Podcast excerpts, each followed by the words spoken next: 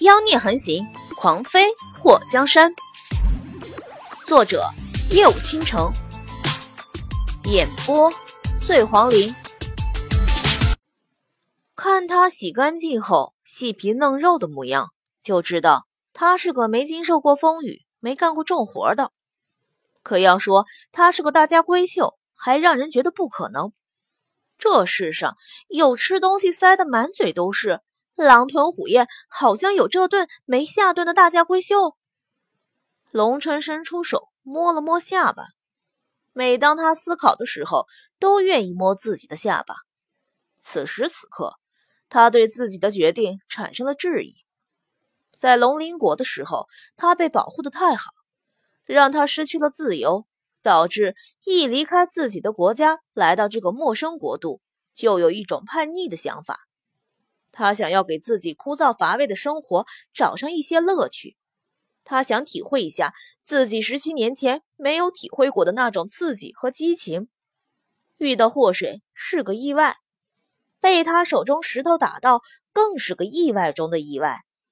他身边的人谁也没想到，被保护的滴水不漏的公子爷会让一个被淹得半死不活的小丫头给伤到。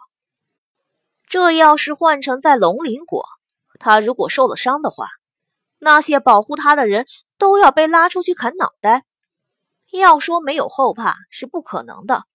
龙春的手指放在额头被打破皮的地方，用力的按下去，还隐隐作痛，让他的嘴角微不可见的抽了一下。祸水哪里知道龙春的想法？他吃饱后，拿起马车里小桌上的茶壶，给自己倒了一杯热茶，喝了一口，点了点头。龙少，这茶真不错，和我们那里的顶级大红袍有的一拼。祸水当杀手的时候，也是杀手中的业界良心，不管被雇佣到什么地方干活，总是能很快的融入其中，活到老学到老，一直是他的座右铭。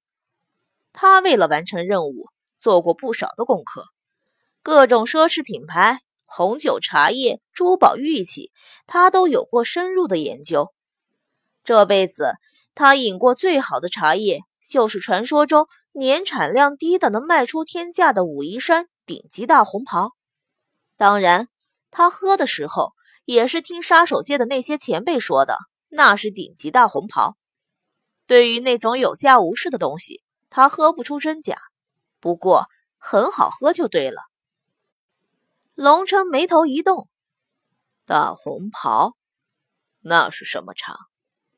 你们齐国的特产吗？祸水哪里知道这个时代有没有大红袍？再说，他到底是不是齐国人，连他自己都不知道。龙少，说多了都是眼泪啊。我落水前的事情都忘记了，现在只记得大红袍的名字，却忘记了是什么地方产的。阿米豆腐，我失忆了，现在还没恢复记忆呢。祸水装模作样的拿袖子在眼睛下面抹了一把。失忆？龙琛看了祸水一眼，你的意思是？祸水咬住嘴唇，对着龙城点了点头。我现在只记得自己的名字，连我自己到底是从哪里来，要到哪里去都不记得。龙少，其实我说自己是铸剑师的后代是骗你的，还有我说过给你当导游，也是顺嘴说出来的。你不会突然生气？把我给赶下车吧！要说骗得了一时，骗不了一世。趁着现在还没启程，如果他翻脸不认人的话，他还能留在渔村里。与其走到半路被人发现他根本不熟悉齐国的风土人情，把他甩在半路，还不如自己主动招了。